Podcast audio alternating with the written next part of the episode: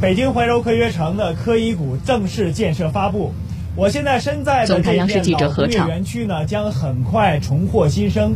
未来这里将聚集国内外尖端的科研机构和企业，将重点突破呀与我国大科学装置直接相关的关键技术——高精尖科学仪器和传感器。国家布局在怀柔的五个国家重大科技基础设施是科学城的核心，而高精尖科学仪器和传感器更是决定着大科学装置能否发挥全部功效的核心。大科学装置比喻成我们的航空母舰，这一台高精尖的设备就是我们舰载机，它可以用原子级的精准的方法来制备出一些样品，提供给大科学装置去做更深入的研究。怀柔科学城的核心设施建设提速，科研人才也在加速聚集。十七号。两家科学研究院同时挂牌，一大批新型研发机构正加快落地。他们将由知名科学家坐镇，吸引全球的科研人才。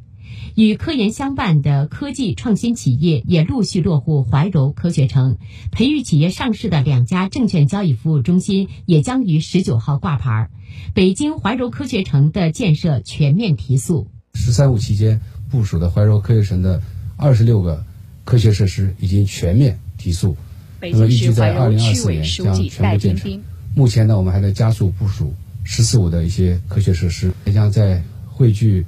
全球的各种资源、国内外的各个高端人群，在科学仪器的设计、研发、制造、交易、投资方面，打造成全国的高地，为我们国家科技创新提供坚强的保障。北京怀柔科学城的核心是五个国家重大科技基础设施，目前他们的建设正在有序推进。未来呢，这些大科学装置建成后，将在科研领域发挥怎样的作用？我们一起了解一下。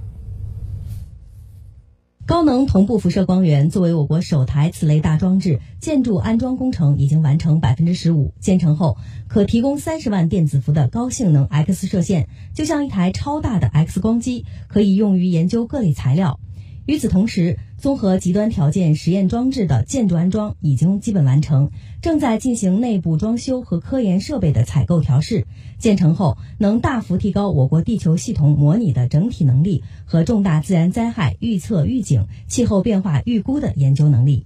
多模态跨尺度生物医学成像设施的建筑安装工程已经完成百分之八，建成后将以前所未有的方式融合光、声、电磁等成像范式，跨越十个空间与时间尺度，研究生命科学问题，将有助于研究生病的过程、疾病发生的原理等等。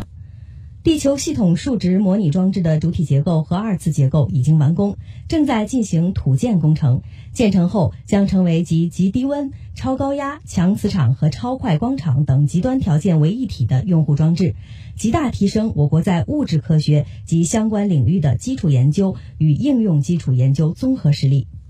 而于近日，主体结构完成封顶的子午工程二期，目前正在进行二次结构施工。该工程监测的是空间天气和空间环境，比如未来几天太阳的活动等级如何，是否有磁暴，电离层天气如何等等，实现从太阳表面到地球大气的全链条监测。在这些大科学装置有序建设的同时，怀柔科学城各项服务保障配套设施建设也在全面提速。二零二零年，我们重点要围绕着科学城城市生态建设，加快建设的速度。主要在住房、医疗、学校，包括对科学家的相关的特殊的配套和保障方面，我们要全力以赴做好服务和保障，既作为花园，又作为家园。